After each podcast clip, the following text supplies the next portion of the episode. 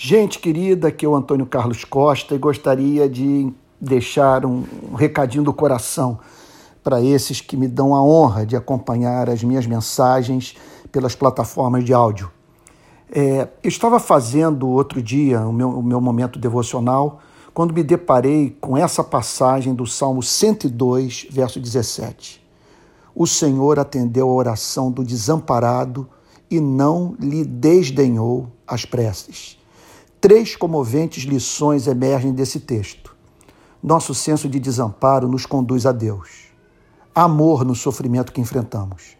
Deus permite que sejamos fragilizados a fim de que façamos dele o exclusivo lugar de repouso da alma. Segundo lugar, o nome Senhor é o único contraponto racional ao desamparo humano. Mostre-me outro. Qualquer outro argumento será desconstruído pelas razões do desespero. Sofre, portanto, quem pensa, exceto se pensar a partir da revelação do Deus que se manifestou na Sua palavra, entregando aos seres humanos promessa, abrindo seu peito, mostrando suas entranhas de misericórdia.